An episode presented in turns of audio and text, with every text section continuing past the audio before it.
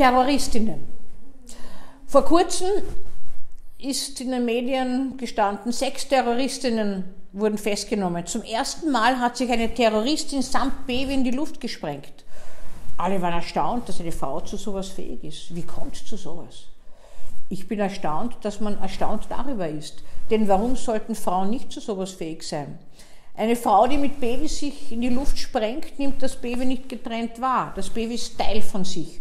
Und wenn sie ideologisiert, fanatisiert, extremisiert ist, dann steht ihr gewissermaßen dieses Mittel des in die Luft Sprengens, um einen Protest mit dem eigenen Tod zu setzen, ja, ganz selbstverständlich zur Verfügung. Und damit ist das Kind mit dabei, mitgehangen, mitgefangen.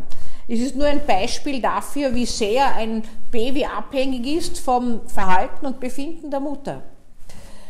Auch Terroristinnen des IS, Frauen, die beim IS aufgetreten sind, aber auch KZ-Wärterinnen, wurden immer wieder als unglaublich grausam beschrieben, die in nichts den Männern nachstanden.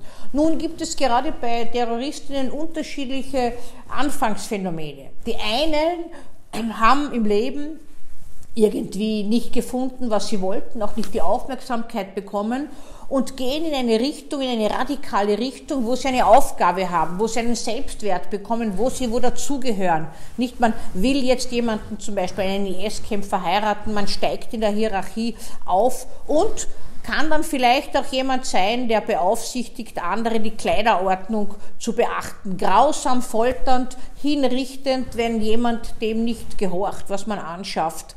Oder sogar, wenn eigene Kinder geboren werden, diese dann so heranzuziehen, dass sie bei Tötungsritualen, bei Exekutionskommandos dabei sind, zuschauen müssen, abgehärtet zu werden oder die Waffe selber halten. Das ist die ideologische Extremisierung der Mutter, die hier federführend ist und die sie als Ganzes ergreift. Manche dieser Frauen sind in diesen Krieg gezogen, zum Dschihad gezogen, äh, sind bitter enttäuscht worden, sind sofort munter geworden, dass es dort, wo sie dann waren, äh, in keiner Weise so ist. Sie wissen ja, die Sehnsucht nach dem Paradies kann auch diese Auswüchse haben und äh, dass sie eigentlich versklavt, unterdrückt und weiß ich was werden, konnten dann nicht mehr zurück und haben gesehen, dass sie Fehler gemacht äh, haben, sind aber dann nicht mehr ausgekommen. Manche sind zu Tode gekommen, manche haben es ausgehalten, haben halt mitgemacht sozusagen oder haben gewartet, bis äh, sie flüchten können, um dann äh, wieder zurück ins Heimatland zu kommen, was mit größten Problemen natürlich verbunden ist. Terroristinnen äh, sind manchmal, äh, aber so nicht nur in Abhängigkeit von einem Partner in eine extreme Ansicht, Weltansicht oder auch terroristische Handlungsweise geraten, sondern auch von sich selbst aus. Es ist übrigens gleich, welche Ausrichtung diese Ideologie ist. Ob die jetzt zum IS gehören, ob die links oder rechts ist, sie ist extremisiert. Alles was nicht dieser eigenen Ansicht entspricht, ist ein Feind, wird entwertet, ist außen und wird bekämpft.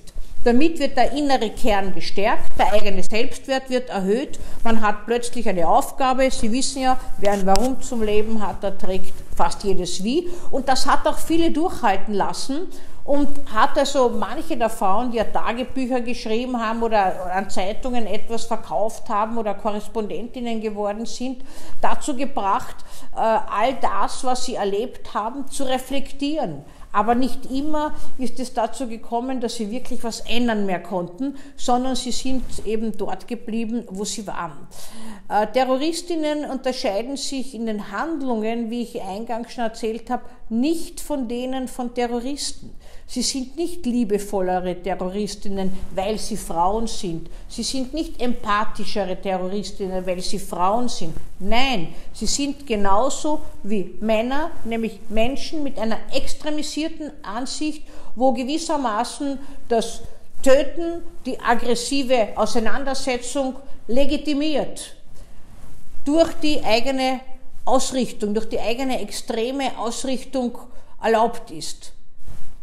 Für einen gewissen Zweck, für eine bessere Welt, für eine scheinbar bessere Welt, in der äh, das, was vorgegeben wird, dann auch gelebt, gar nicht. Sie nehmen auch ihre Kinder mit, was umso grausamer wirkt, weil wir ein bisschen verblendet sind. Wir glauben, Frauen sind dazu nicht fähig, weil wir so ein liebes Mutter-Stereotyp in uns verankert haben. Frauen sind nicht die schlechteren, aber auch nicht die besseren Menschen. Und Terroristinnen sind ebenso radikalisiert und zum Töten fähig wie Männer.